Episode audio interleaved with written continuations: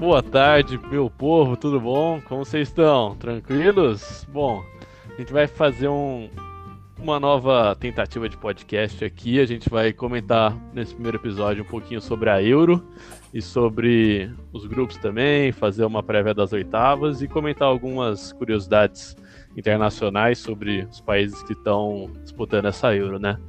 Ao meu lado eu tenho José Afonso, que é um dos meus veteranos, e do outro lado eu tenho o Gabriel Soares, que é outro meu veterano também. Eu vou pedir para eles se apresentarem brevemente e a gente já começa essa, esse bate-papo, esse donos da bola, podcastal. Bom, boa tarde, pessoal. Obrigado aqui, Jean, pela oportunidade de abrir esse espaço para a gente. A gente que é da IBN, né, caso o pessoal não conheça, né, International Board News. E somos fãs de futebol também, formados RI, então futebol internacional é o nosso forte, cara. A gente gosta realmente de falar muito sobre isso. Então, obrigadão aí por chamar e vamos, vamos nessa. Cara, é isso. Queria também agradecer ao Jean pelo convite. Esperamos que esse projeto de podcast, uh, esse primeiro episódio, não seja o último, seja o primeiro de muitos. Sim. E como o Afonso falou, adoramos comentar sobre futebol e relações internacionais. Então, é por isso que a gente está aqui hoje. Espero que vocês gostem. E sigam as nossas páginas no Instagram, Política Internacional para Apressados, do Jean e International Board News, IBN, página minha e do José Afonso. E bora lá comentar sobre o que aconteceu nessa Euro e fazer as projeções para as oitavas de final. Simbora, simbora, simbora. Vamos começar pelo primeiro grupo então que a gente teve no primeira colocação Itália, logo em seguida País de Gales, os dois se classificando direto para as oitavas. Terceiro lugar Suíça com quatro pontos, então como a Eurocopa ela tem esse sistema dos quatro melhores terceiros colocados se classificarem, então a Suíça tem grande chance de classificar. E a Turquia, que foi nossa decepção, ela ficou em último, zero pontos, oito gols tomados e um gol feito. O que vocês me dizem desse grupo aí? eu acho que que mencionar isso vai além só dos grupos, acho que a gente podia ter mencionado também que a, essa Euro ela é muito diferente das outras, não, não só por ser é, não, em alguns jogos terem torcida limitada por causa da pandemia, mas ser uma Eurocopa pan-europeia, né? Primeira vez que tem mais de duas sedes e que é realmente uma, um torneio que está viajando o continente mesmo, justo no ano de pandemia, que cria um monte de atritos internacionais também. A gente teve país sedes saindo de última hora e aí a gente vê o que, que, que aconteceu, por exemplo, no grupo A, que a gente vai citar agora também. Mas acho que é importante para o pessoal que não está entendendo o que está acontecendo na Euro, porque que os jogos são esquisitos em alguns jogos, é muito por isso também. Sim, sim. São, se eu não me engano, 16 sedes, eu acho. São 11 sedes. Eram 11 12, sedes. Eram 12. A Irlanda, né, no caso, saiu de última hora. Aí a Rússia topou os jogos da Irlanda mas eram, eram 12 sedes, era pan-europeia mesmo, e aí a Irlanda de última hora decidiu sair, mas tá realmente essa, essa bagunça aí agora. Sim, sim, sim. Tanto que a gente tem a Itália jogou na, em Roma, sim. País de Gales jogou em Glasgow e na Inglaterra? É, foi, em Glasgow foi a Escócia, no caso. É. Isso. E, e... aí o, o, outro grupo jogou em Baku, no Azerbaijão também. Isso, exatamente. Isso. É. É, o, o, que o, o que o Afonso comentou é interessante, né? Ah, segundo a UEFA, eles decidiram por mais sedes, no caso, para possibilitar né, que. Ah, eu acredito que tinha certos aspectos políticos envolvendo a UEFA e as federações, né, da, federações nacionais, para receber esses jogos e também possibilitar que todos os locais tivessem a presença de público, né? E cada grupo tinha duas sedes, então, por exemplo, o grupo A que a gente vai comentar agora, tinha os seus jogos em Roma, onde a Itália eh, jogou todos os seus jogos na fase de grupos, e em Baku, a capital do, do Azerbaijão.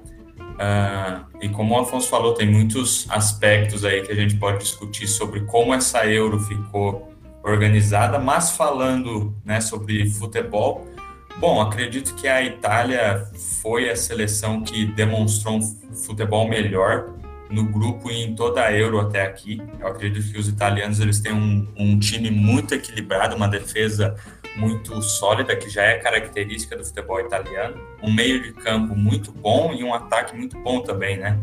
Marcou sete gols, não sofreu nenhum gol, e eu acho que é uma das grandes favoritas aí para chegar até as fases finais, até uma final e talvez até uh, chegar ao título da Euro, que vai ser muito bom para os italianos, uma seleção italiana que há um tempo já vinha em baixa, né? Depois de ter sido eliminada pela Suécia para a Copa de 2018 e não ter passado a primeira fase no grupo uh, no grupo da morte, né, da Copa de 2014, onde tivemos a grande Costa avançando famosa final. E como já Costa Rica falou, desde Pô, sim. E como o Jean falou, para mim a grande decepção desse grupo foi a Turquia. Eu achei que a Turquia fosse fazer um papel no mínimo digno, né? Tendo em mente as eliminatórias para a Copa do Mundo que vem fazendo, as eliminatórias para a Euro que fez. Então, esse, essa é a minha análise relacionada ao grupo A e vocês o que acham. Afonso, fica à vontade. Opa, obrigadão, hein? É, eu acho que eu repito muito o que você falou. A Itália foi o destaque do grupo. Era uma seleção que eu estava apostando muito para ver se ia realmente trazer desempenho e trouxe, né? É um time, como você falou, não foi para a última Copa, não, não teve bons desempenhos nos últimos anos, precisou de uma renovação, saiu muito medalhão, está entrando muito, muito garoto, inclusive uma seleção muito jovem essa Itália. O próprio estilo de jogo é muito baseado em velocidade também, né? A gente viu principalmente no jogo contra a Turquia, que estava aquela pressão grande, ia para cima, batendo, batendo, batendo, e eventualmente conseguiu aí fazer seus três gols. Então a Itália mostrando serviço, não é campeã do uma Euro desde 68, então é uma chance aí de tentar acabar com essa seca, né? E também a gente teve aí o país de Gales, que para muita gente não, muita gente não achou que não ia nem passar da fase de grupos, né? Mas é bom, é bom relembrar que esse, essa Gales aí, que não foi para Copas recentes, mas na última Euro ficou nos quatro primeiros, então é uma equipe muito competente também.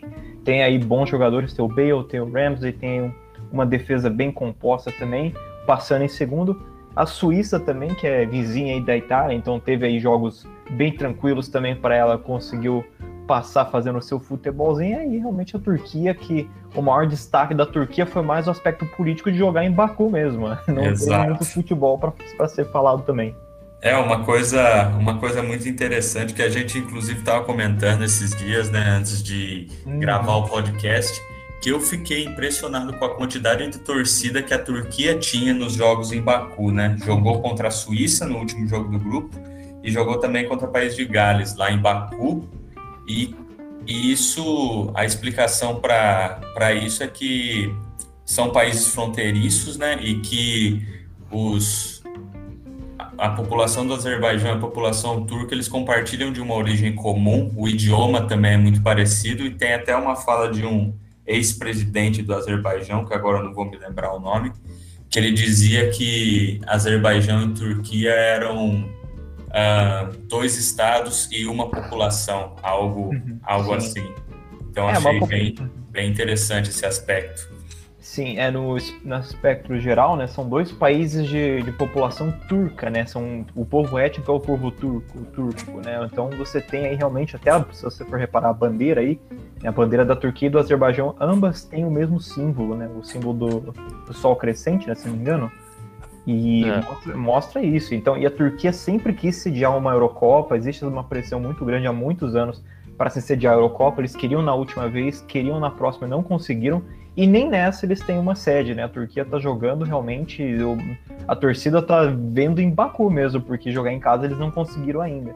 Então acho que tem muito isso também. Eles quererem, né? Eles até perderam a final da Champions desse ano então acho que é realmente foi uma oportunidade da torcida turca mostrar apoio e infelizmente não rendeu. Sim, exatamente. Sim, sim. É, bom, acho que da minha parte concordo com, com os dois. Acho que a Itália realmente sobrou nessa primeira fase da Eurocopa, time muito coeso. E assim, só para curiosidades, o, a Itália não sofre gol há 10 jogos, uhum. então é uma defesa muito forte. Sim, a defesa italiana sempre foi muito forte, mas esta fora de série. E também o Roberto Mancini, que é o treinador, né? Ele tá tentando escalar todo mundo, porque por conta da Copa de 1990, que foi na Itália, que ele foi jogador, só que ele não jogou nenhum minuto, por incrível que pareça. Então ele tá meio que se redimindo aí, botando todo mundo para jogar. Falta só um jogador, eu não sei qual é, mas falta um jogador para estrear nessa Euro. Deve ser um terceiro goleiro, não? Provavelmente. Acho que é. é. é. É, e é uma coisa bacana de citar também, é uma Euro com mais jogadores, por conta da pandemia, por conta do ritmo de, do jogo, né? A própria Euro, assim como a Comebol, decidiram deixar convocasse mais jogadores. Se não me engano, são 25 jogadores por seleção agora. É, 26, 26. 26, muito obrigado. É. Sim. E... e... se eu não me engano, só, só complementando a sua curiosidade, eu acredito que a Itália está invicta, acho que quase 30 jogos, se eu não me engano. Ela não perde um jogo há muito tempo. É, tá para bater o recorde do Brasil e de outro país também, né? Eu acho que são 32 Sim. jogos. É, é uma das melhores seleções italianas que a gente vê em décadas e eu acho que é muito por conta do trabalho do Mantini, que não é um técnico conhecido por ser retranqueiro, muito defensivo, é um cara que, que joga ofensivamente e tem uma influência também dos últimos trabalhos desenvolvidos na Série A italiana também, né? Que tem sido uma liga nacional muito legal de assistir, com a Atalanta, o próprio Sim. Sassuolo, que tem jogadores convocados, né? Como Locatelli, o Berardi. Então, pô, tô, tô contente que a, que a Itália tá voltando, voltando nos trilhos. É só para pegar o que o gancho que o Gabriel falou, duas coisas, né? A Itália não perde um jogo oficial desde 2018, desde setembro de 2018 contra Portugal mesmo, que foi na Nations. Desde então, empatou ou ganhou todos os jogos. Ganhou inclusive todos os jogos de 2019 e teve três empates em 2020, mas tirando e todos em 2021. Então é uma Itália que realmente está muito consistente e a liga italiana, como você falou, é que está definindo muito dessa Euro. O Gozens na Alemanha que foi o Exato. principal jogador da Alemanha, você tem a SSC uhum. italiana, você tem o Lukaku que também está brilhando, então assim, muitos jogadores muito bons que representam o futebol italiano como um todo. É um mercado Sim. que está voltando a crescer que depois de uma baixa bem grande. Sim, Exato. a Cautio que era muito forte nos anos 90, né? Agora uhum. tá meio que se reestruturando, isso é legal. Sim. Minhas raízes italianas estão pulando de alegria. e as nossas raízes italianas estão pulando. Então podemos então migrar pro grupo B, isso aí, pessoal? Bora pro grupo B então. Bora pro grupo B, então. É, no Bom, momento. Opa. Pode falar, desculpa. Só comentar que no momento que a gente tá gravando, a gente não teve os últimos dois jogos do grupo F, então a gente não sabe se essa seleção vai passar ou não. Sim, a Exato. gente tá, tá, quase ao vivo, tá? Faltam 24 minutos para Portugal e França e Alemanha e Hungria, então a gente não sabe o que, que vai acontecer. Bom, grupo B. É, primeiro lugar, Bélgica, sobrando como sempre. Primeiro lugar do ranking da FIFA. Então, é um time muito forte. Dinamarca, que infelizmente a gente vai comentar sobre o acontecido na primeira rodada. Terceiro lugar, Finlândia. E em quarto lugar, nossa ex-União Soviética, Rússia. Bom, vamos comentar. José Afonso, sua palpite, sua sua análise. É, a Bélgica, como esperado, sobrou nesse grupo, né? E precisa mostrar serviço. É uma seleção aí que voltou depois de uma, uma época meio. Apesar de 2002 ter tido uma, uma, boa seleção, a Bélgica há muito tempo que não joga muito bem, desde os anos 80. Ter essa, essa geração que está quase no fim, inclusive, né? A gente fala muito dos craques como Lukaku, como Hazard, como De Bruyne, mas são jogadores que já estão ali na faixa dos 30 para mais que 30. Então essa é a última grande Euro, talvez, dessa geração que não ganhou nada e não levou nada para casa. Né? Deixou nosso trauma em 2018, mas tem que, tem que render esse ano. Então, vamos ver. Eu acho uma seleção que promete muito, uma seleção muito, muito consistente, muito competente, muito difícil de se jogar, tanto é que fez aí sete gols em três jogos, não é, não é coisa fácil contra os times que jogou. Depois a gente também pode citar Dinamar a Dinamarca, né? Que teve aí um incidente na primeira rodada, mas conseguiu voltar atrás, né? Ganhou muito bem da Rússia. É um time muito forte também, que eu acho que foi mais o baque do primeiro jogo, porque senão teria passado com seis pontos na minha, na minha visão, né? E aí a surpresa né, do, da Finlândia, né, que é estreante, uma das duas estreantes, mostrando muito serviço, jogando muita bola, inclusive, né, por mais que tenha suas limitações, e a Rússia decepcionando, né, a gente, a, gente achava que podia fazer alguma coisa, né, principalmente depois que encantou o mundo em 2018, né, acho que agora, agora é... Estão até falando de demissão do, do, do Cherchesov voltou ao normal, né? Voltou a Rússia. Vamos combinar. Pô, mas uh, falando, complementando o que o Afonso disse, de fato, eu acho que a Bélgica conseguiu um terceiro lugar muito importante na Copa do Mundo de 2018 e eu considero também a seleção belga como uma das favoritas. Tem um futebol muito, muito bom, tem um bom técnico, um bom elenco. E é aquilo, né? Foi o que a gente viu no jogo contra a Dinamarca. A Dinamarca saiu na frente, né? E depois, com a entrada do De Bruyne e do Hazard, basicamente esses dois resolveram resolveram o jogo, né? A Bélgica virou, De Bruyne principalmente, né? Com uma assistência e um gol. Uh, então, sem surpresa, a Bélgica em primeiro do grupo. A Dinamarca, como o Afonso falou, é uma seleção boa, tem bons jogadores, né? O Eriksen é o, era o principal jogador, mas agora está fora por conta daquele incidente. Ainda bem que ele está bem, né? Se recuperando, não foi nada de mais grave.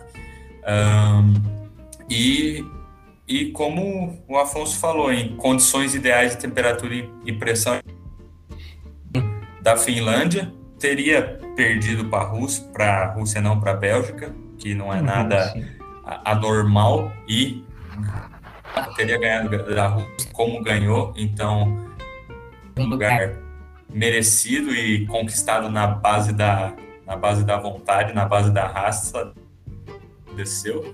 Aí Sim. temos a Finlândia em terceiro. Eu acreditava que a Rússia ia beliscar um terceiro lugar. Os pontos com marca foram muito importantes para uma das seleções estreantes da Euro, né? A Finlândia nunca tinha jogado uma Euro antes assim como a Macedônia do Norte.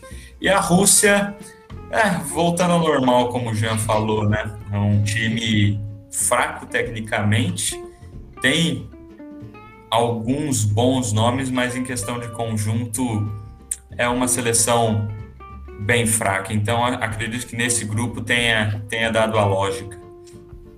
É, inclusive a Rússia que ficou em último, desse grupo aí é a equipe que mais tem títulos somados com a Dinamarca, né? Eles têm duas, dois títulos aí da Euro, curiosamente.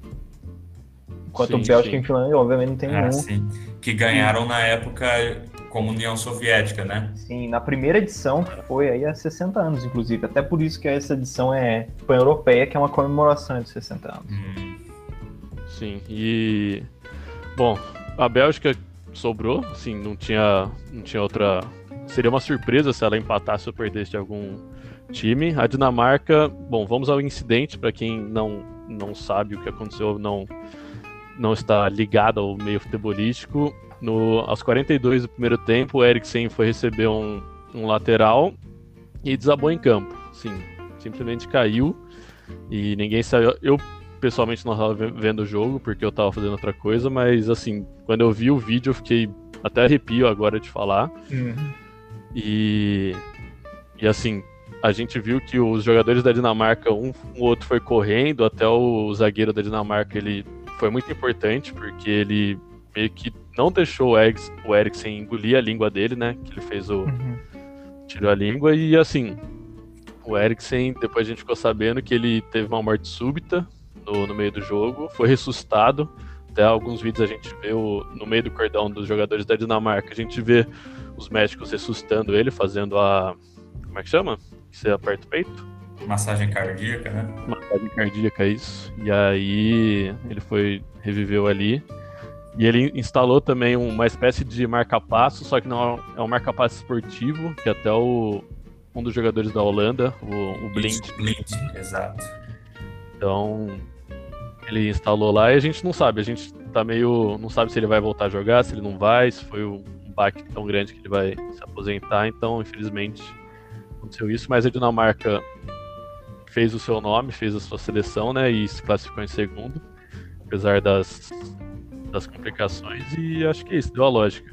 E vocês querem comentar partes políticas, que eu sei que o Afonso tá louco, ele tá. É, o Afonso é um, é um, é um dos poucos que manjas muito ou um pouco sobre as relações um pouco conturbadas sobre Finlândia e Rússia, então é legal ele trazer um pouco disso para o podcast. Claro, Sim. claro, vocês que mandam aí. É, a Finlândia e Rússia aí, a questão deles é uma questão histórica muito grande, são países vizinhos, né? A gente tem ali na, na região perto ali da Carélia, né, que faz fronteira com a Finlândia, historicamente te, sempre teve um, vários problemas ali, a expansão da Rússia, né, basicamente, resumindo bem, bem simples, né, tanto União Soviética quanto outros períodos, a Rússia sempre teve grandes problemas ali com aquela região da Finlândia. Inclusive, recomendo bastante o vídeo do Nerdologia sobre Finlândia, para quem quer entender mais sobre esse assunto.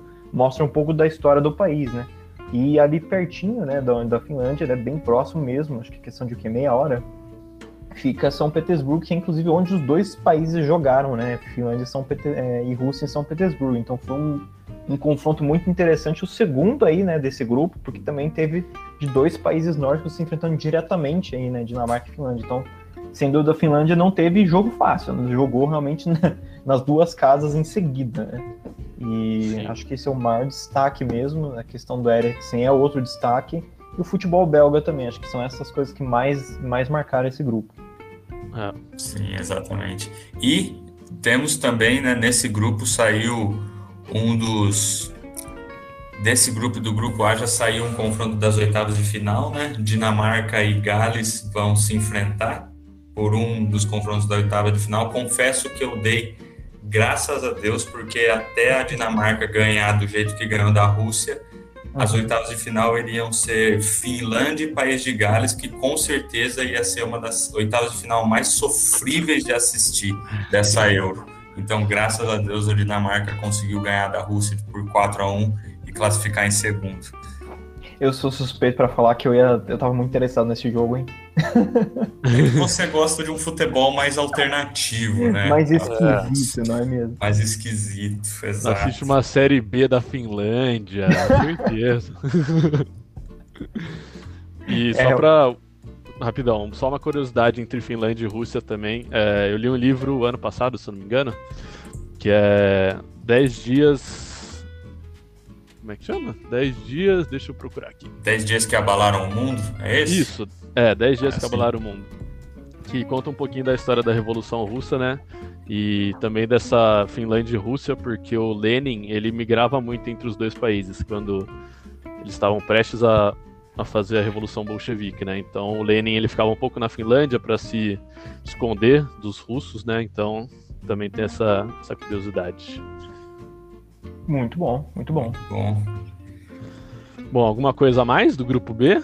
Ah, do grupo B, acredito que não. Acredito que falamos tudo. Acho que podemos seguir para o grupo C. Beleza. Grupo C. Bom, primeiro lugar Holanda, também nove pontos. É, segundo lugar nossa Áustria.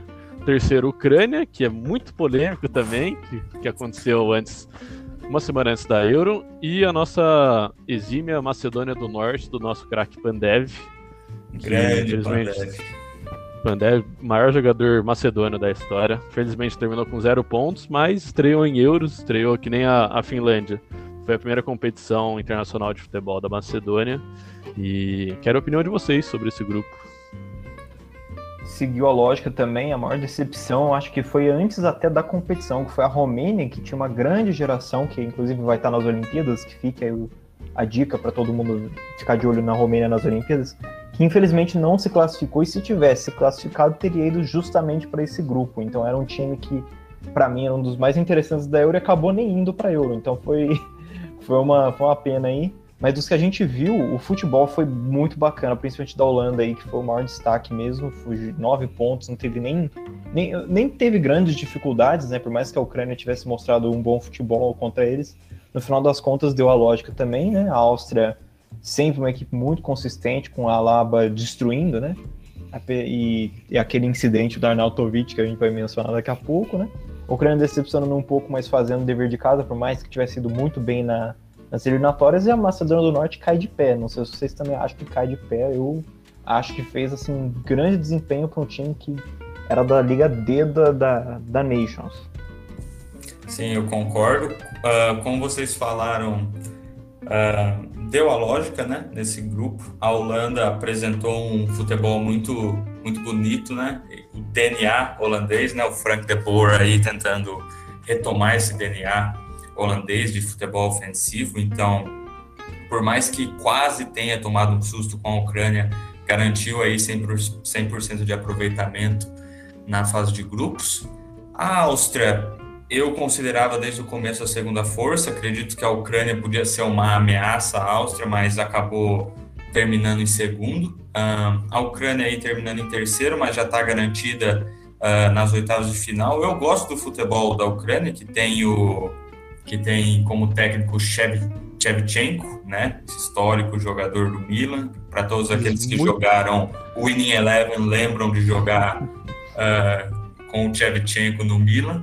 E a Macedônia do Norte. Ele, hein? Pelo amor de é, Deus. Nossa, monstruoso. E a Macedônia do Norte, do, que tinha seu principal jogador, o Pan, Pandev, né, histórico jogador da Macedônia do Norte, terminando em último, mas acredito que fez uma apresentação, ah, digamos, digna, dadas as devidas proporções, e só de chegar nessa fase, na fase final da Euro, já é um, um grande uma grande conquista né, para a Macedônia, que chama a Macedônia do Norte porque tem um embrólio político com a Grécia. A Grécia tem uma região em seu território que chama Macedônia, então, para que a Macedônia do Norte pudesse ser reconhecida uh, pela comunidade internacional, eles tiveram que mudar o nome para Macedônia do Norte. Mas, basicamente, nesse grupo sem grandes surpresas, mas também tem a polêmica do Arnautovic e a polêmica com o uniforme da Ucrânia, né, que a gente vai comentar agora.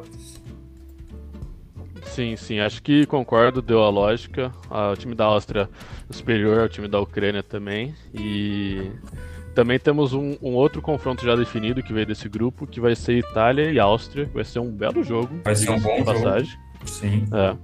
E vamos ver, será que o Alaba vai aprontar ou será que a, a Itália vai vir com tudo e vai atropelar mais um oponente. O clássico dos Alpes em Londres, é isso mesmo? Tô, tô... Esse jogo vai ser bom, hein?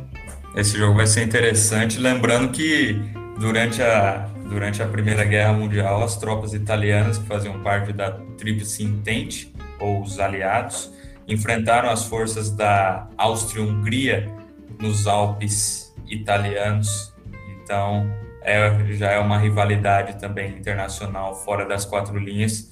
Vai ser interessante esse jogo, mas eu acho que a Itália vai, vai passar, sim. É, eu também acho. Acho que a Itália passa. Assim, não vai ser tão fácil quanto foi os outros jogos do grupo, mas acho que passa. Bom, vamos aos acontecimentos desse grupo. Primeiro, vocês querem comentar o da Ucrânia, que foi antes da, da Euro? Pode ah, ser, né? Sim. É, então, antes de começar a Eurocopa, a Ucrânia anunciou o seu novo uniforme. E em seu novo uniforme nós tínhamos o um mapa da Ucrânia, onde a Crimeia estava constando como parte do território ucraniano, né? Ah, e, bom, como vocês sabem, ou se não sabem, estão sabendo agora, em 2014 a Rússia anexou a Crimeia, que antes era um território ucraniano, uh, e desde então as, as relações entre Ucrânia e Rússia não têm sido das melhores, eles estão em um, em uma, em um ambiente de conflito, né? não só por causa da, da Crimeia, mas também na região de Donbas, que fica no leste da, no leste da Ucrânia e que tem uh, recebido muita influência né, dos que é onde, russos. Que é onde, inclusive, tem o maior clube da Ucrânia, né? O Shakhtar é de Shakhtar lá. Donetsk, pode mais sim. jogar lá no estádio. Sim, que teve que migrar para Kiev, né? Então agora eles estão uh, jogando em Kiev, na capital ucraniana, e o Kremlin ficou muito bravo e pediu esclarecimentos da UEFA sobre uh, os, uniformes, os uniformes da seleção ucraniana que constava no mapa o território da Crimeia, que agora pertence à Rússia. Isso e mostra. Pode falar, desculpa. Só ia falar que realmente mostra a importância você saber política internacional também no esporte, né? Você não cometer esses erros aí no marketing também. Exatamente. Sim, sim. E só mais uma coisa que foi adicionada até, acho que um dia antes, que eu não sei se vocês viram, mas na gola, tanto na frente quanto atrás da, das costas da Ucrânia, tava, tinham escritos duas frases, né? Glória aos heróis e glória à Ucrânia. Ah, verdade. E isso remete a três episódios. O primeiro é lá na, na Segunda Guerra Mundial, que isso remete a um grito nazista de um grupo nazista na Polônia que exterminava judeus. Então isso lembrou esse grupo. Também em 1991, quando a Ucrânia foi anunciou sua independência da União Soviética, também os ucranianos gritavam isso. Em 2014, nos protestos contra o, o presidente da Ucrânia, eles também utilizaram esses cânticos que lembravam cenários passados. Bom, agora falar um pouquinho do incidente do Arnautovic com Aliosk, da Macedônia do Norte. O que vocês têm a me dizer sobre, sobre essa comemoração né, de gol?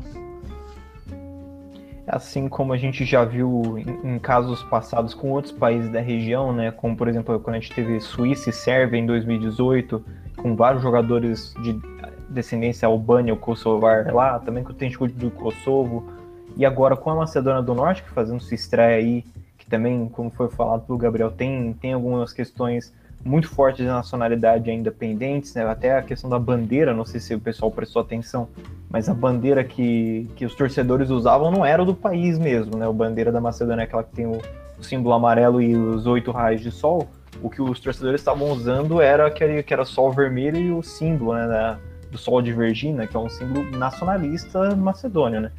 E isso foi escancarado também quando o jogador aí, o Arnautovic, que você falou, né? O, o jogador é, austríaco. austríaco que tem né, descendência sérvia, ele provocou os jogadores ali da Macedônia depois de fazer um gol com um símbolo, como que a gente pode falar, né? Um símbolo preconceituoso, é o que a gente pode usar como termo? Sim, supremacista branco. Exatamente. Sim.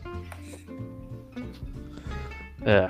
E assim, ele também a gente tem que concordar que ele não é das pessoas mais boazinhas, né? Então ele já tem é, um, é, um, histórico bem... de bad boy. Não, inteligência não é o forte do Arnautovic, definitivamente. É, utilizando não. uma gíria do futebol, ele é mascarado, né? Digamos assim. É. Caneleiro. Seu mascaradinho, é. segundo o Diniz. Segundo o Diniz. E o Arnautovic foi, foi punido né, por essa provocação e tomou um jogo de suspensão. Jogou contra a Holanda, onde a Bélgica, onde a perdeu 2 em Amsterdã para os holandeses. E não fez falta, né? Vamos concordar, não ia mudar nada ali. É, acredito que dado o contexto do jogo contra a Holanda, não, não, não mudou muita coisa, não. É. Bom, mais alguma, algum adendo desse grupo C? Bom, acredito que não. Acredito que é um dos grupos mais polêmicos, que causou mais polêmica, mas acredito que podemos mover, Também mudar para o grupo D. Sim, e a Holanda, só pra, pelas oitavas, está esperando um terceiro colocado, né? Então ela vai enfrentar algum dos terceiros colocados. Bom, grupo D, temos a. A Holanda, na verdade, já tem a República Tcheca já. Já está definido em Budapeste isso. Ah, já está definido? Ah, então já tá Holanda definido. e República Tcheca como outro jogo das oitavas de final. Aposto todas as minhas fichas na Holanda. Por mais que a República Tcheca, como a gente vai falar agora, tenha um time arrumado, acredito que vai dar Holanda. Concordo, concordo. É, bom, grupo D. Primeiro lugar, nossa Inglaterra. Segundo, a vice-campeã mundial Croácia. Logo em seguida, praticamente empatado com a Croácia, a República Tcheca, do nosso 9 10, né? 10, desculpa, ele é 10. Patrick Schick. Uhum. Em último lugar, a Escócia, que vai pegar sua. Como é que fala? O instrumento escocês? Sua gaita de fole. Sua gaita de fole vai voltar para Glasgow, infelizmente. É, vai ficar em Glasgow, né? É. é, vai ficar. É, não saiu de Glasgow, né? Então vai voltar a tocar sua gaita de fole no, nos pubs escoceses. Bom, comentários, meus queridos. Alonso, pode começar. Quem me conhece sabe que eu sempre falo, essa geração inglesa é superestimada e mostrou muito disso neste grupo. Passou sofrido, hein? Nossa, sofrido, suou sofrido, pra passar nesse grupo. Suou. Nossa teve aquele golzinho do Sterling contra a Croácia e empatou contra a Escócia, aí sendo o jogo, para quem não sabe, né, Inglaterra e Escócia é o jogo mais antigo do mundo, né? Foi o primeiro jogo de 1900, 1872 e aí o, a primeira edição foi 0 a 0 e agora de novo 0 a 0. E aí depois 1 a 0 também com a República Tcheca também sofrido. Então foi uma, uma seleção que fez dois gols só os dois com o Sterling e passou assim, passou no sufoco por mais que tenha passado em primeiro, passou no sufoco. Sim, eu concordo. Eu acho que eu acho que pelo nível da Premier League e por muito que a gente escuta falar sobre essa geração da Inglaterra, a gente a gente é induzido a pensar que eles são melhores do que eles realmente são. Uhum. E, e, e, a Inglaterra tem dessas. Naquela geração lá que tinha Gerrard, Lampard, 2006. Beckham, era um puta time, só que nunca conseguiu dizer o que veio, né? Uhum. Então, eu concordo com o Afonso, passou assim no sufoco, não apresentando o futebol que a gente esperava. Uh, não coloco como, como favoritas, dado que eu vi na fase de grupos.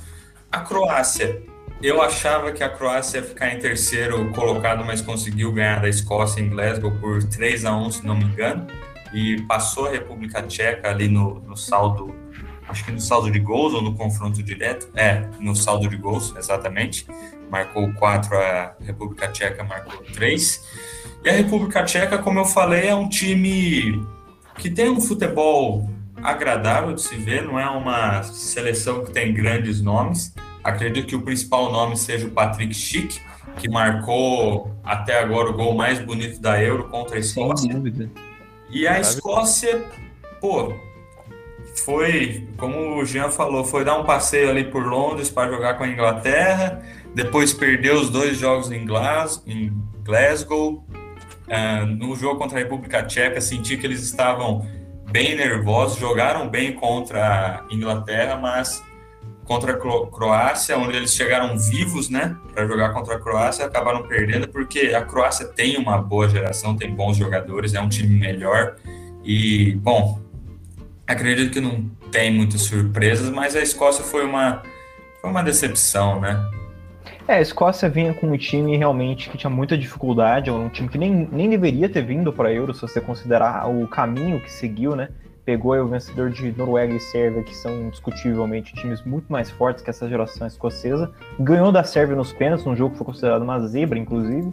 E tem, para você ter um, uma, uma um exemplo de como que essa geração realmente ainda não está no nível que precisa, é o time que tem o capitão mais jovem da Euro, né? O Robertson é o, é o capitão mais jovem da Euro com 27 anos e mostra muito isso. Pra, então eu acho que por mais que tenha, não tenha jogado tão bem assim, caiu de pé também, apesar de porque realmente era o mais fraco do grupo. Volta a uma Euro aí depois de que 20 anos, né? Não vai para um torneio internacional há 20 e poucos anos. Então volta, tem uma chance de se reestruturar para a próxima mas falta elenco. Isso mostrou muito claramente nos três jogos. Sim, exatamente. Sim. E a Inglaterra também, assim, voltando no superestimado do Afonso, os últimos cinco finalistas da Champions são ingleses, né? Então, pra gente ter noção do quão superestimado é essa, esse time inglês, porque você chegar com cinco times ingleses diferentes, diferentes não, é diferente, só o Liverpool que, que é igual, mas você chegar em finais de Champions em três anos seguidos é, Sim, era para a Inglaterra ser campeã de tudo, né? É, e, pela, e pela representatividade da Premier League, né? Que a Premier League é, o, é a liga com o maior número de jogadores representados na Euro. 146 contra 92 da Alemanha, e depois vem os outros países. Mas é de longe a mais representada, com a Chelsea e Manchester City tendo aí tomados 29 jogadores desses dois times. É, os dois últimos finalistas da Champions. Sim. E, mas, realmente, acredito que o futebol apresentado pela Inglaterra nesse, nessa fase de grupos foi, foi decepcionante. Eu esperava mais. E a Escócia, uh, só complementando, Afonso, que você falou, passou pela Sérvia nos pênaltis e também, antes de pegar a Sérvia, tinha passado por Israel uh, nos pênaltis também. Então, foi uma classificação bem, bem sofrida, na Bacia das Almas. E a Croácia, a Croácia só desencantou nesse último jogo, né? Porque até ganhar da Escócia tava também triste. Sim. Mas acho é. que não vai ter vida longa nessa Eurocopa, não. Acredito que nas oitavas, dependendo de quem pegar, vai cair fora. Não Já está definido, inclusive, hein? Ah, é quem que a Croácia vai pegar? É um jogão. Espanha, Espanha que é um Rapaz. jogão. Eu acho que é. por estilo de jogo, até agora, das que a gente tem definidas, é o jogo mais legal até agora. Sim. Sim. Eu acho que o Morata ele se destaca, né? Nesse... É por perder gols, né? Acho que é por isso que ele se destaca, não no ponto de é, vista positivo. E a República Tcheca. Opa. Não, pode falar, desculpa. Eu ia falar que a República Tcheca é consistente, né? Acho que é a sexta Euro seguida, né? Uma coisa que Holanda, Itália, nem Inglaterra conseguiram esse feito, se classificar seis vezes seguidas. Então tá aí de novo indo para agora para as oitavas para pegar. grande República Tcheca de grandes jogadores como Pavel Nedved e Peter Cech, além de Thomas Rosick. Saudades. Tinha o centroavante lá que eu jogava no, no na minha Master, Li, Master Liga, o Baros. O Baros, sim, Milan campeão da Champions Milan pelo Baros. Ian 2005. Kohler também. Nossa, É. Sim, tinham Era bons demais. jogadores. Ian Kulowski, Poborski, era uma geração. Nossa, Ian Kulovski, velho. sim. Era uma geração muito talentosa. Essa geração também é talentosa, né? Se você for ver, por mais que não seja do mesmo nível, você tem aí o Chique sendo aí um dos artilheiros dessa seleção. O Vakli, que é um bom goleiro, o Darida é, um, é um jogador que sempre traz muita consistência também, o Soucek. Então você tem aí bons jogadores. Sim, o Soucek, o Kufal também, dois jogadores do West Ham. Sim. Então aí você tem bons jogadores, por mais que não seja uma equipe que chame atenção, que todo mundo vai falar, não, não vai ser bam bam bam da Euro, mas traz resultado também. sim. Sim, sim. E a, a Croácia também, adicionando, a Croácia tem um elenco velho também, né? Então acho que são as Sim. últimas duas competições. Essa Euro e se classificar para a Copa. Depois da Copa, praticamente metade do time vai, Vai, vai vai se aposentar de seleção. uma reformulação, concordo. Sim, sim. E só um- mais uma curiosidade, que assim, eu até pesquisei esses dias, que a gente vê nos torneios de futebol que Inglaterra, Escócia, Irlanda, eles jogam por si, né, torneios de futebol, só que Uhum. nas Olimpíadas eles são o time da Grã-Bretanha. É, E Um ponto relevante aí a falar é que eles só, eles só jogaram uma vez, porque eles não se classificam, eles não podem se classificar para as Olimpíadas sem ser quando é em casa. sim, sim. E também eles não jogam como Grã-Bretanha no, no futebol por conta das federações de futebol serem mais antigas que a que o COI, né? Que é a Confederação Olímpica Internacional. Então eles não Sim. podem, eles não jogam separados. São mais antigas que a FIFA até. Sim. Sim, sim. E também, ah, esqueci, agora que eu lembrei, a gente teve um duelo soviético também, né? Nesse grupo entre Tchecoslováquia e, Eslo... e Yugoslávia. Yugoslávia, sim. Um, É. um duelo de antigas potências né, do futebol mundial, porque a Yugoslávia e a, ex- e a nossa, me fugiu o nome agora. Tchecoslováquia. Tchecoslováquia. Eram seleções fortes, né, que deram trabalho durante as Copas do Mundo. Se eu não me engano, a Tchecoslováquia chegou a uma, a uma final, uma semifinal, certo? Ganhou uma Euro, ganhou a Euro E de ganhou uma 76. Euro, verdade. Ganhou a Euro de 76. Sim, é, deu Inclusive- trabalho pro Brasil também em algumas Copas, né? Inclusive ganhou na Iugoslávia essa, essa, essa Euro. É. Uhum. Muito bom. Alguma coisa a mais ou podemos ir para o. Bom, só, só queria fazer uma última, um último adendo sobre a rivalidade né, entre Inglaterra e Escócia. É uma rivalidade que passa longe também né, das quatro linhas. Ah, ainda se discute muito a questão né, do referendo de independência da Escócia, porque há uns anos atrás nós tivemos já um referendo onde grande parte da população escocesa votou por continuar sendo parte do Reino Unido, só que algum tempo depois o Reino Unido decidiu deixar a União Europeia, que foi um dos principais motivos dos escoceses terem votado para continuar como parte do Reino Unido. E agora essa discussão, desde o Brexit, tem voltado à tona e os escoceses estão discutindo sobre um novo referendo para aí deixar o, o Reino Unido, né, e ser parte da União Europeia. A grande pergunta que fica é se a Inglaterra vai conseguir desencantar e ganhar em casa, porque para quem não sabe, a- até o momento, pode ser que mude isso, né? Porque nunca se sabe a UEFA maluca, né? Mas no atual momento, as semifinais e final vão ser em Londres, então nunca se sabe, talvez ganhe em casa. Verdade. Perca em casa. Sim, sim. Bom, grupo E. Vamos ao grupo E, que teve. Os jogos acabaram agora às 3 horas, né? A gente teve a Suécia em primeiro, com 7 pontos. Espanha finalmente jogou bola. Segundo lugar, fez 5 a 0. Desencantou. Desencantou. Morata perdeu mais um pênalti. Eslováquia em terceiro. E nossa Polônia do Lewandowski, melhor do mundo, em último. Sendo mais uma decepção ou não. Aí quero saber de vocês. Quer começar, Gabriel? Esse grupo. Boa, vamos começar. Bom, então, confesso que eu esperava que a Espanha fosse passar em primeiro, por mais que a Suécia seja uma, uma boa seleção, acreditava que a Suécia fosse lutar com a Polônia para terminar na segunda colocação, mas como Jean falou, a Espanha só acordou hoje contra a Eslováquia, onde enfiou 5 a 0 a Eslováquia, deixando aí uma oportunidade de passar como um dos melhores terceiros colocados. Uh, mas tá aí, Suécia em primeiro, ganhando dois jogos, empatando com a Espanha, né? 0 a 0 A Espanha empatando um 0 a 0 bem decepcionante contra a Suécia, depois um 1 a 1 contra a Polônia. Morata perdendo um caminhão de gols, nada de novo sobre o sol. Nada de novo. A Eslováquia, surpreendentemente, terminando em terceiro, eu achava que ia ser o saco de pancada do grupo.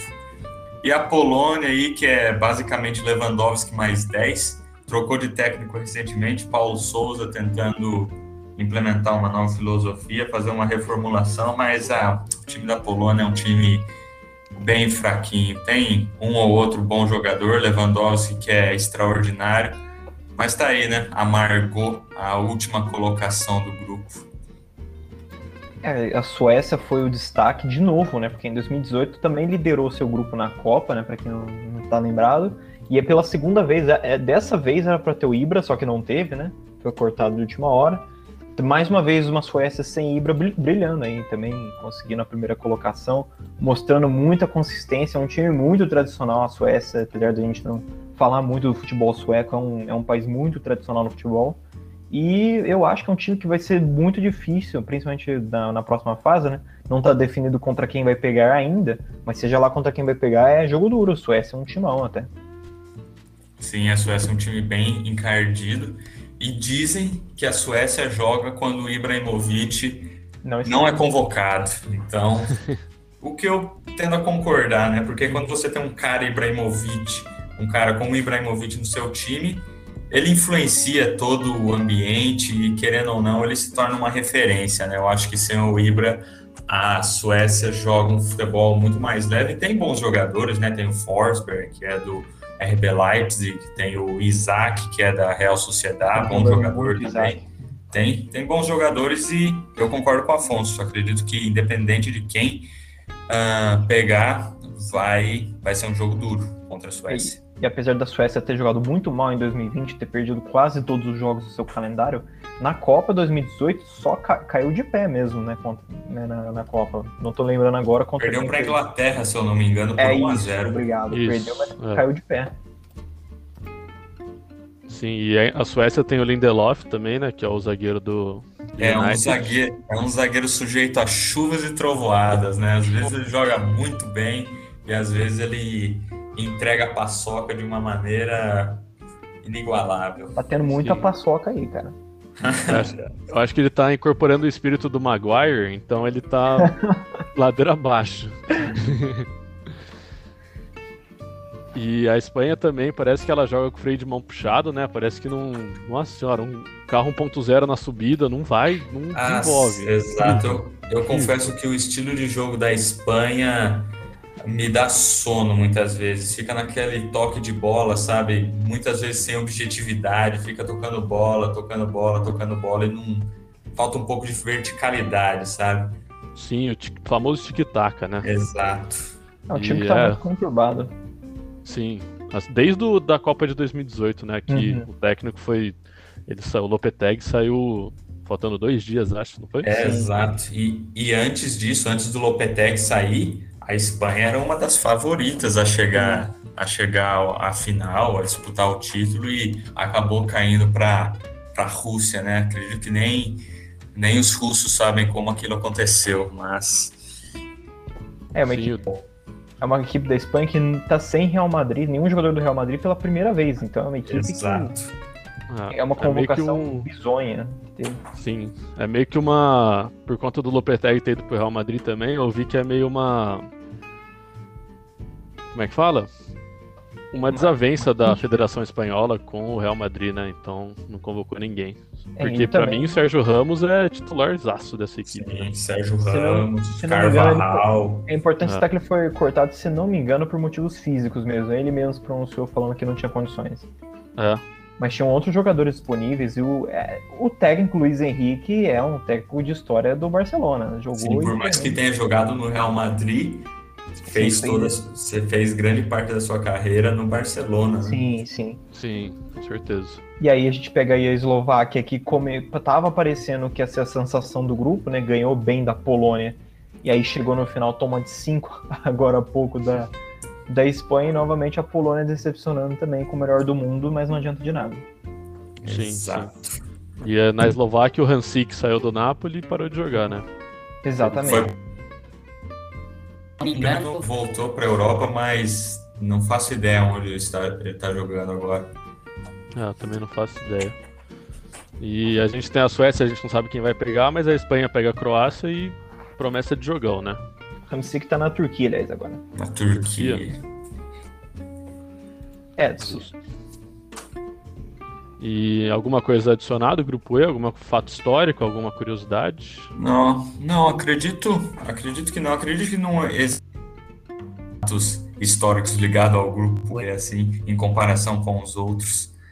É, acho que não. Eu, eu tô tentando lembrar, mas eu não tenho certeza. Acho que teve alguns embates históricos entre Suécia e Espanha há, um, há anos atrás, mas eu não, eu não tenho certeza sobre essa É, informação. a maior curiosidade mesmo é que é um grupo que teve as duas alterações de estádio da Euro foram justamente nesse grupo, né? A gente teve aí no, ao invés dos jogos que iam ser em Dublin, né? Então tinha aí os jogos que foram é, mudados para São Petersburgo, né? Então a gente viu Polônia Eslováquia, São Petersburgo era para ter sido na Irlanda, né?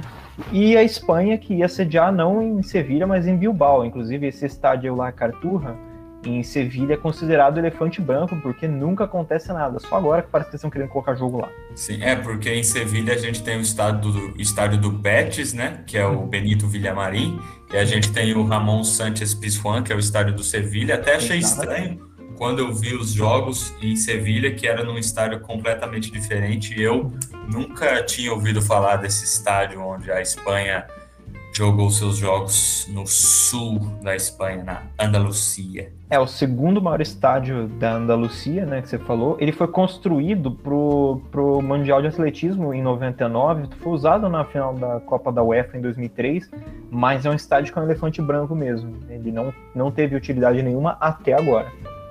La. Carturra de Sevilha. E é, e é o estádio que vai receber o, o jogo da Bélgica. A Bélgica passou em primeiro do seu Sim. grupo, então ela vai jogar Sim. em Sevilha. É Vai curioso. encarar o calor de Se- de Sevilha. Para você ver como que não era utilizado esse estádio, em jogos internacionais, o, o jogo Espanha e Alemanha, recentemente, que foi o 6 a 0 né? Aquela, aquela sapatada da Espanha né, em 2020, foi só o quinto jogo na história desse estádio de futebol internacional. Nossa. Então é realmente um elefante branco mesmo. Sim. E quem perder de Bélgica e o adversário já pode ir pra Ibiza logo depois, né? Tá ali pertinho.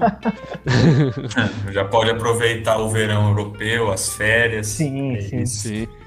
É, vai ser ou o terceiro do grupo A ou o terceiro do grupo F def- defendendo aí do, do- dos resultados, que inclusive só pra gente já, antes de ir pro grupo F, uma coisa que é interessante de jogar aqui, a Hungria tá fazendo 1x0 na Alemanha. Exato, acabei de E a ver. Hungria é gigante. E, e isso tá embolando o grupo, né? Por enquanto, embolando o Portugal e França Tá. se classificando em primeiro e segundo com quatro pontos, a Alemanha ficando com três e a Hungria ficando com três. Ficando com quatro. Com quatro. É, a Hungria tá com quatro. quatro. A Hungria, verdade, a Hungria Quatro empatou alta com a tabela. França, exatamente. Quatro alta tá corrigir. França, Portugal e Hungria até agora. E a Alemanha eliminada. Ah, e é em Munique ah, o jogo, hein? Só pra. É. Esse é talvez o grupo mais quente em futebol e que também ficou mais quente por outros motivos também nas últimas semanas. Exatamente. Sim. Bom, vamos, vamos ao grupo F, falar um pouquinho da classificação antes. Que é o nosso querido grupo da morte, que a gente ama, a gente idolatra o grupo da morte. É, por enquanto, o jogo da França que eu tô assistindo agora tá com 17 minutos, e o da Alemanha deve estar com isso também, porque eles começaram Uhum, igual. E então, França em primeiro com 5, Portugal em segundo com 4, Hungria em terceiro com 4 e a Alemanha indo pra Baviera e ficando na Baviera, né? Porque não, pelo visto não vai jogar mais, por enquanto, né? Sim. Última colocação do grupo. Na E despedida do técnico Johan Löw Uhum. antes do Hans Hansi Flick assumir o comando da seleção alemã. Baita despedida, né? Se esse Vai resultado, se esse resultado se mantiver, né, a Hungria passa e elimina, elimina a Finlândia. Sim, a Finlândia com três pontos cai fora, né? Cai fora. É, é um banho de cerveja gelada na cerveja quente da Alemanha. Exa Exatamente. Esse, esse grupo que desde o sorteio já era o grupo que tava todo mundo animado, todo mundo ansioso. A gente não sabia quem ia ser o quarto time, mas a gente já sabia que tinha aí França, Alemanha e Portugal aí campeões, todos eles Uhum. campeões ou mundiais ou campeões da Euro, né? Os dois últimos Sim. campeões mundiais e o último campeão da Euro, todos juntos aí nesse grupo. Sim. E a Exatamente. Hungria, o, fator casa era, o, era a ajuda da Hungria, né? Porque é o único estádio da Sim. Eurocopa com 100% de É, recebeu capacidade. 100% da, da capacidade, o governo húngaro liberou. E, e, e, cara, nossa, que, que saudade, né, de ver jogos assim com o estádio cheio. Já faz muito tempo que a gente não vê jogos assim, né, com aquela atmosfera, com a torcida empurrando o time, as seleções. E, pô, foi muito bom ver os jogos da Hungria e sentir a, a energia da torcida no estádio lotado. É, a Hungria que a Hungria que se classificou aí usando o modo dos playoffs, né? Para quem não sabe, a Eurocopa a partir de agora vai usar esse de, também de playoffs com a Nations League, né? Então vai ter aí uma as quatro grandes divisões, as quatro divisões aí de, de talentos da, do futebol europeu. Então você tem a Liga A, que é como se fossem os, os melhores times, a B os, os segundos melhores e assim por diante. E a Hungria passou nas eliminatórias aí, eliminando Bulgária e a sensação da última Copa e da última Euro, a Islândia, né? E aí vem para esse grupo, então você tem aí três campeões ou mundiais ou da última Euro, né? Dos três últimos tor- grandes torneios é, internacionais, né? Os três últimos campeões e também um, um país sede com estádio lotado que é a Hungria. Então era o grupo mais interessante dessa Euro, sem dúvida. Sim, concordo. Com certeza. Bom, falando, por enquanto a gente não sabe a classificação né, do grupo, como vai acabar o jogo da Alemanha e da Hungria e o jogo de França e Portugal, mas a gente pode dizer que no começo a gente tratava França e Portugal como as favoritas, porque a Alemanha de fato vem passando por um momento de baixa, um momento de reestruturação, tem um bom time, mas eu acredito que França e Portugal hoje têm times mais bem o time da França, vocês vão concordar comigo que é uma apelação. Os caras podem montar três, quatro times e vai continuar sendo uma seleção forte. Mas Quase o uma... Palmeiras, né? É, é quase o Palmeiras, exatamente. É quase um Palmeiras. O Palmeiras consegue montar cinco. Ah, mas, mas brincade- brincadeiras à parte. Uma coisa que eu acho é que a França muitas vezes preza muito pelo jogo pragmático. Eu acho que eles têm potencial para jogar muito mais do que, do que eles jogam. Portugal também. Portugal tem um ótimo time.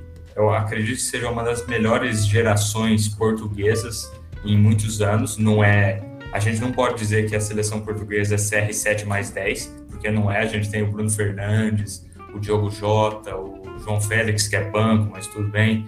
Ah, temos vários bons jogadores, mas eu também acho que ah, é muito pragmática muitas vezes. Mas eu acho que isso não é nenhuma questão dos jogadores em si, é uma questão do estilo de jogo, porque convenhamos, Didier Deschamps e o, o Fernando Santos não são técnicos assim do primeiro escalão ah, do futebol europeu. Digo que se fosse o Abel Ferreira ou o Jorge Jesus, Portugal estaria muito melhor. Mas deixa o Abel, o Abel Ferreira aqui no Palmeiras. Contra-ataque com o Mbappé ia ser uma delícia. Rapaz. Mbappé e Dudu no ataque? É isso mesmo que a gente E tá Daverson de centroavante. É, a gente tem aí um grupo, grupo da morte aí, a França que realmente sendo uma história de superação, né? Começando na década, tendo aquele vexame contra no- na última década, tendo aquele vexame na Copa da África do Sul, né? Tendo inclusive o seu pior, sua pior posição no ranking da FIFA da história, né? Ficou em 27º lugar, inclusive, foi o pior desempenho da história. Mas agora, agora tá, tá bem melhor, agora tá realmente vice no ranking, se não me engano né, foi campeã mundial, foi vice da última Euro na França. Então é uma geração que se tornou vencedora, não era vencedora, se tornou vencedora. E aí é realmente ver se mantém esse ritmo, se leva essa Euro também, né? Se consegue desencantar na Euro também. É uma das favoritas, sem dúvidas, junto, sem dúvida, junto com Portugal. Sim, sim, sim, acho que depois de 2006, né, que saiu o Zidane, saiu o Henry, saiu bastante gente, meio que decaiu bastante a França, né? Agora que surgiu essa essa super, nova. Nova é, geração. super geração. Pogba, Kanté, Griezmann, Theo Hernandes, Varane, é muito, é muito forte essa seleção. Benzema, Mbappé, tem muito, muitos jogadores bons. E a Hungria ainda que perdeu o, o principal jogador, né? Veio desfalcada do Dominic, eu vou cometer alguma gafe tentando falar o nome desse cara, mas é o Dom, Dominic Soboslai, do, que era do Salzburg e vai jogar na Alemanha, no RB Leipzig, na próxima, na próxima temporada. É um bom jogador, jovem ainda, e era o grande nome da Hungria, mas a Hungria, se confirmar o resultado com, contra a Alemanha, vai, já vai valer a participação. Sem dúvida como a Costa Rica, né? Exatamente. Como a Costa Rica. A Costa Rica ainda fez mais bonito que passou em primeiro lugar primeiro que tinha Itália, Uruguai e Inglaterra. Ou seja, tinham, tinham sete títulos mundiais nesse grupo. Sim. É uma curiosidade também, a gente fala muito que a França é a nova superpotência do futebol mundial. Não só a França, eu acho que vai muito mais além do que isso. É, o, a região de Paris, né, metropolitana de Paris, virou o centro do futebol mundial hoje em dia. A gente pega, por exemplo, seleções africanas, várias seleções na própria Europa, né? Por exemplo, a gente fala do Laporte na Espanha, ele não é de Paris, mas ele, é da, ele é, nasceu na França. Então a gente tem aí um país que hoje em dia cria muitos jogadores. Eu acho que, inclusive, hoje o, o, a França é mais polo do futebol mundial que o próprio Brasil, até, né? Cria muito mais talentos, não só para o seu próprio país, como gente de fora. E isso está mostrando que é o, a evolução do futebol. A gente não pode achar que o o Brasil vai ser para sempre o melhor. Eu acho que a tendência é essa, é França, é outros países estarem desenvolvendo seus talentos e equiparando e sendo até melhores que o Brasil. Então algo a se pensar também. Exatamente. Entrando nesse ponto que você tocou do Brasil, uh, eu acho que a gente tem que... Porque o brasileiro ele tem essa mentalidade de que, ah, sou pentacampeão do mundo, eu não preciso escutar ninguém, a gente hum. vai ser sempre os favoritos, a gente vai ganhar tudo. E não é assim, porque mesmo países que foram polos, potências mundiais no futebol, precisam de um momento de reformulação. E o futebol brasileiro precisa passar por uma reformulação, como passou o alemão, como passou, uh, como está passando o francês, uh, o próprio italiano. futebol português, o futebol italiano e espanhol. espanhol. Então é preciso ter essa reformulação porque o jogo muda, o futebol mudou muito desde o último título mundial do Brasil. E desde então a gente não tem conseguido uh, chegar numa final né, de, de Copa do Mundo. E o, que, e o que você comentou, Afonso, sobre a questão do futebol francês, é verdade, basta você olhar a quantidade de jogadores que são formados na Ligue, na Ligue 1 e que são vendidos para outros grandes clubes europeus de outras ligas mais fortes, né? Como Alemanha, Inglaterra, Espanha, enfim, eu concordo 100% com o que você falou. Sim, sim, sim, acho que a questão de celeiro de talentos lá tá muito mais forte do que hoje em dia aqui no Brasil, né? Tanto uhum. questão da base quanto questão, acho que, do Campeonato Brasileiro. Sim, exatamente. E saber e... perder também. Acho que tem muito também. isso no futebol. A gente esquece que perder é natural do jogo. Só que se uhum. não sabe perder, vai tomar de 7 para sempre. Exatamente. sim, sim. E, e, só faltava o Renato Augusto fazer aquele gol contra a, Colom a Bélgica. Aí... Rapaz, sim. E só, só fazendo uma outra observação sobre esse grupo, são quatro países, se eu não me engano, que já estiveram em conflito, né? A França e a Alemanha estiveram em conflito durante a Primeira Guerra Mundial, a Segunda Guerra Mundial e também na Guerra Franco-Prussiana. São países que foram rivais durante um bom Toda essa tempo. História. Hoje, hoje em dia são têm boas relações e são as duas principais potências, né? Os principais alicerces do bloco europeu. A gente tem França e Portugal, né? Lembrando que quando Napoleão invadiu Portugal, uh, lá no começo do século XIX, que desencadeou a vinda da família real aqui para o Brasil, que mudou completamente a história né, do, do, nosso país. E Alemanha e Hungria, que também, né, acredito, entraram em guerra durante a expansão nazista, né, durante a, durante a Segunda Guerra Mundial. E a Hungria também uh, guerreou contra a França, acredito eu, uh, na Primeira Guerra Mundial, que na época era parte da Áustria-Hungria. E acho que a maior polêmica desse grupo, além, é claro, desses resultados malucos que a gente está vendo, né, de ver primeiro a, a, Alemanha perdendo, depois virando sobre Portugal, né, fazendo aí 4 a 2 e agora perdendo de novo até o momento presente que a gente está gravando, né, a gente tem que citar, obviamente, a questão não só da Hungria ter permitido estádio aberto, né, com toda a torcida, que é o único estádio com 100% de capacidade, que é inclusive uma motivação que a UEFA está tendo para mudar possivelmente as semifinais e a final para lá, né, para Budapeste. Ainda não está confirmado, mas existe esse rumor. E também a questão da torcida ter feito aí cantos extremamente preconceituosos e tendo aí uma resposta dos alemães, inclusive. Exatamente. Tivemos cânticos racistas, né? Homofóbicos também.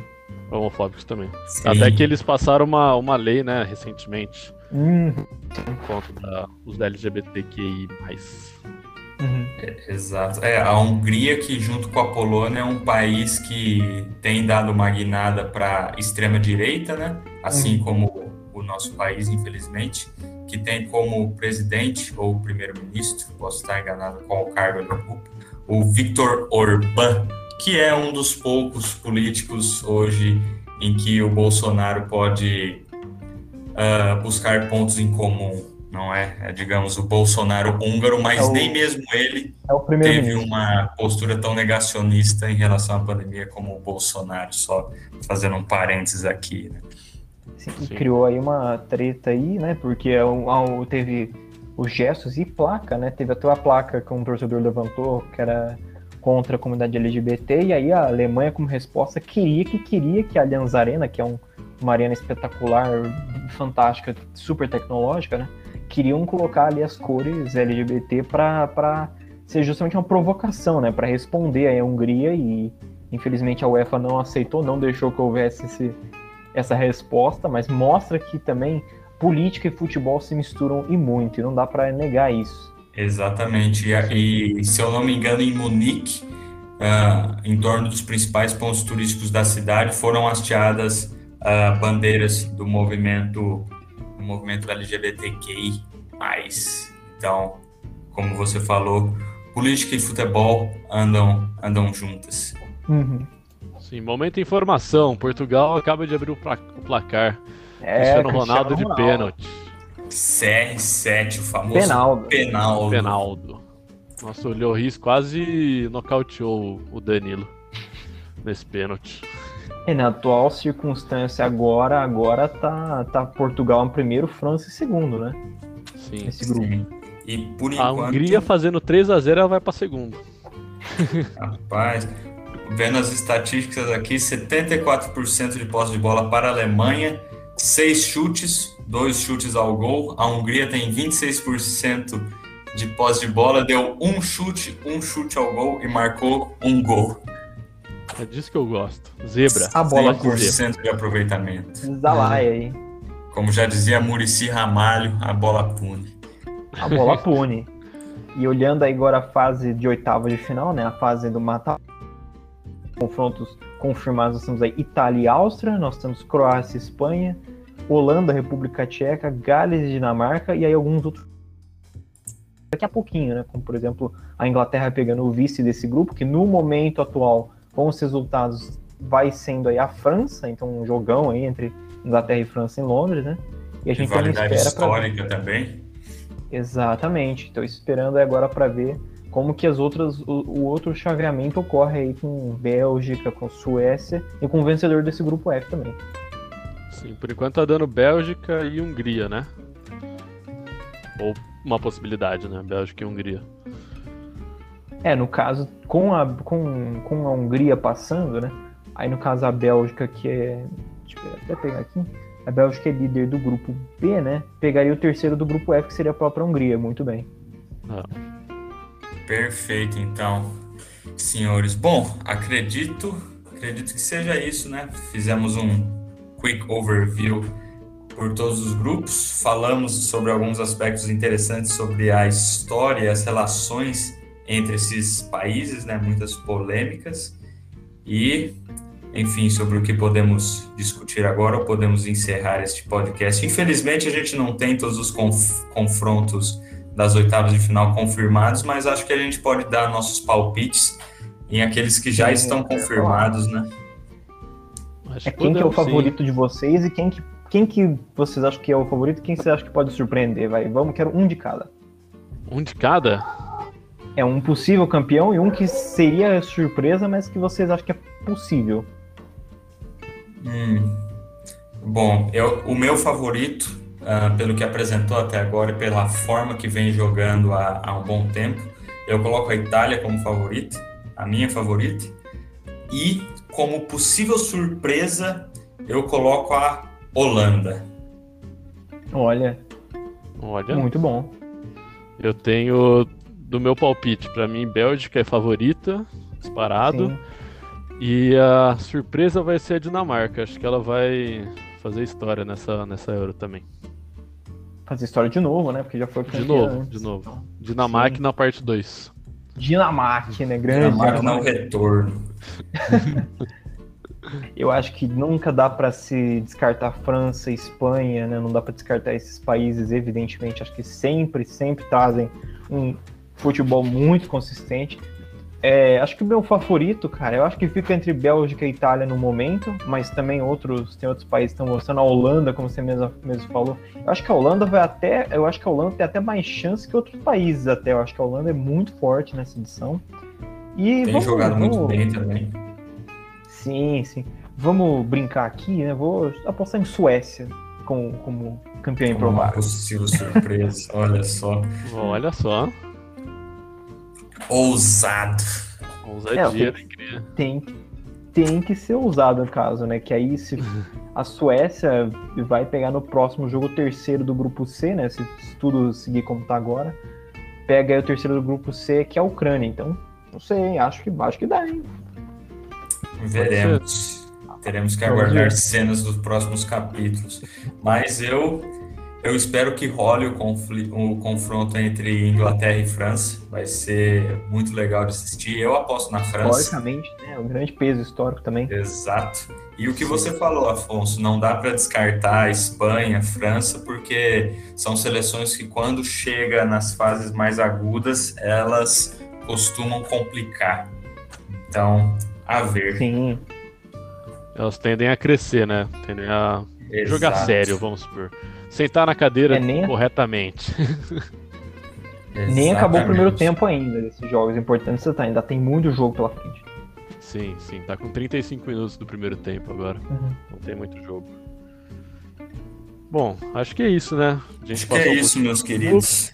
Falamos das oitavas e demos algumas curiosidades, alguns aspectos internacionais e, e acho que foi muito legal, foi um papo gostoso, descontraído futebol e relações internacionais é sempre muito, muito legal de falar, né? Então, queria agradecer minha dupla do International Board News, que acho que a gente tem muita, muita, é, muito potencial para continuar isso, porque foi muito legal, foi uma, uma hora, quase uma hora e, mais de uma hora e dez de conversa, assim, a gente não foi muito, muito bom, muito produtivo, então acho que muito legal. Queria saber o que vocês acharam desse primeiro episódio.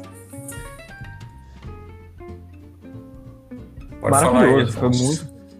É, eu ia falar que foi muito bom mesmo, inclusive, né, já se convidando, a gente podendo ter essa oportunidade de se convidar, fazer uma parte 2 recapitulando a Euro e a Copa América também, porque tem muita coisa também da Copa América para se falar.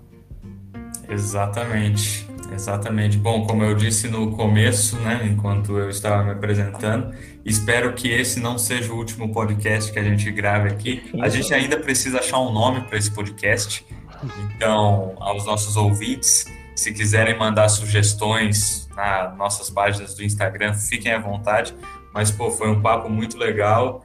E sim, é só a gente combinar que a gente pode voltar aqui e falar sobre a Copa América, sobre o que ocorreu na Eurocopa e, enfim, seguir com esse projeto que eu acho que vai ser muito legal e acho que as, que as pessoas que escutarem nosso podcast vão gostar muito, assim como a gente gostou de estar aqui. Então, valeu, Jean, aí, pelo convite e vamos que vamos com esse projeto. Com certeza, com certeza, meus queridos. Achei muito legal, interessante. Acho que a gente pode fazer disso uma rotina. E, e é isso, a gente falou um pouquinho da Eurocopa e espero que no próximo episódio a gente fale um pouquinho da Copa América. Eu, particularmente, não estou acompanhando, mas tenho certo conhecimento de vida sobre isso, então dá pra gente trocar figurinhas bastante. Beleza? Fechou todas, meus queridos. Valeu. Muito obrigado. Tranquilo, muito bom. obrigado pelo convite. Bom final Valeu, boa semana. e até a próxima. É isso. Até a próxima. Até. Valeu, galera. Abração, abração galera. Tchau, tchau.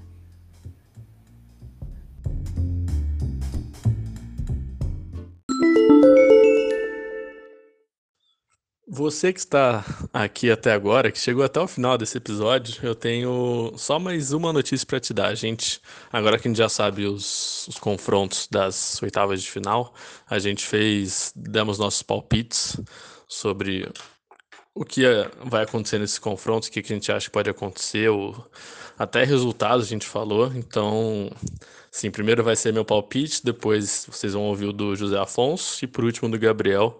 E aí vocês podem se livrar da gente, tá bom? Só mais uns minutinhos. E aí a gente já já sai da sua do seu ouvidinho. Ó que legal.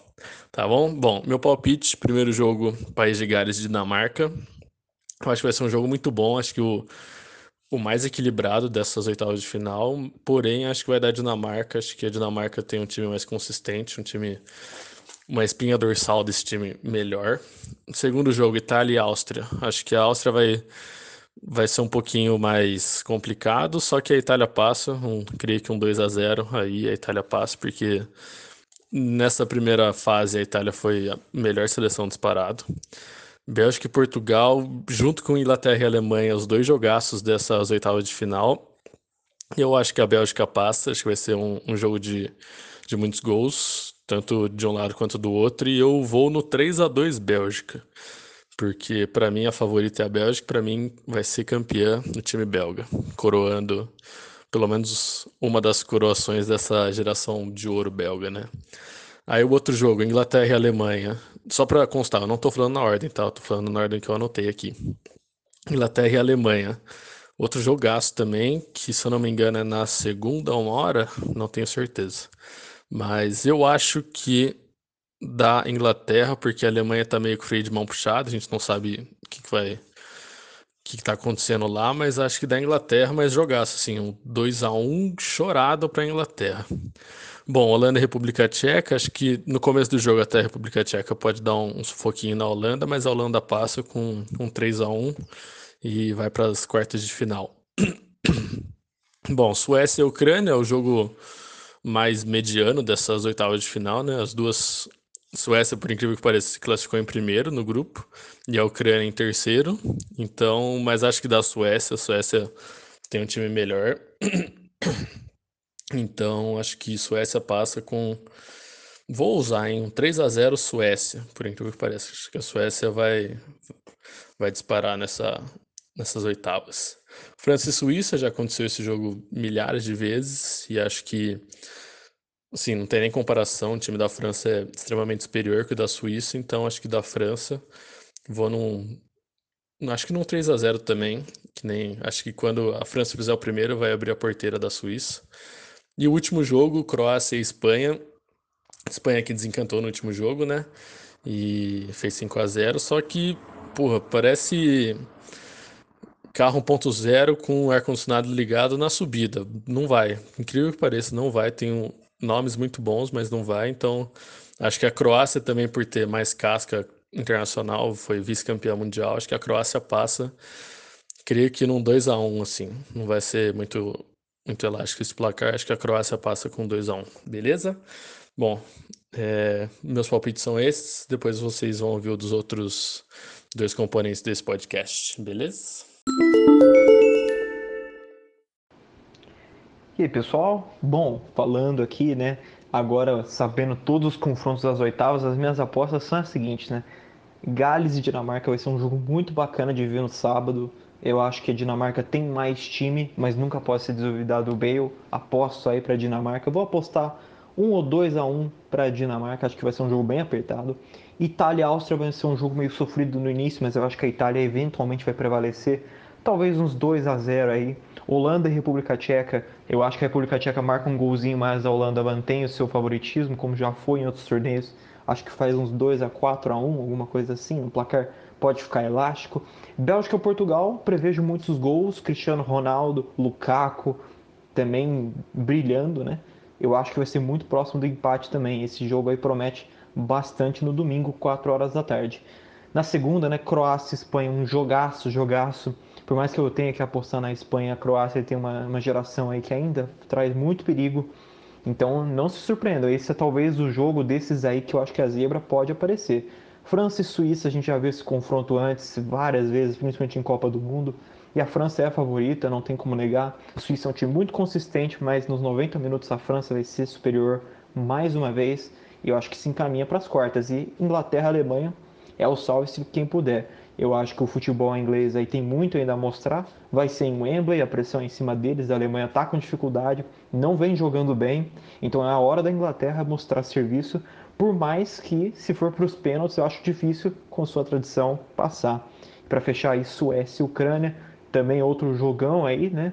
E acho que realmente a Suécia tem mais time. E eu imagino aí uma, uma quarta, umas quartas de finais com Dinamarca e Suécia de times nórdicos, a Itália e, e Holanda né, revivendo suas gerações depois de não irem para a Copa, muito provavelmente a Bélgica, a França e a Inglaterra passando também, enquanto Croácia e Espanha eu acho que é o jogo que vai ser a famosa dúvida. É isso aí, galera. Valeu!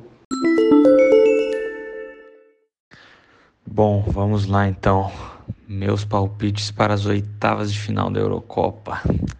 País de Gales e Dinamarca, Dinamarca. Itália e Áustria, Itália. Holanda e República Tcheca, Holanda. Bélgica e Portugal. Ah, difícil, velho. Ai, ai, ai. Vou de Portugal. Vou de Portugal. Vou usar Portugal. Croácia e Espanha. Espanha. França e Suíça. França. Quase que eu falo Suíça, mas França. Inglaterra e Alemanha. Nossa, Alemanha. Suécia e Ucrânia, vou apostar na Ucrânia. Esses são meus palpites para as oitavas de final.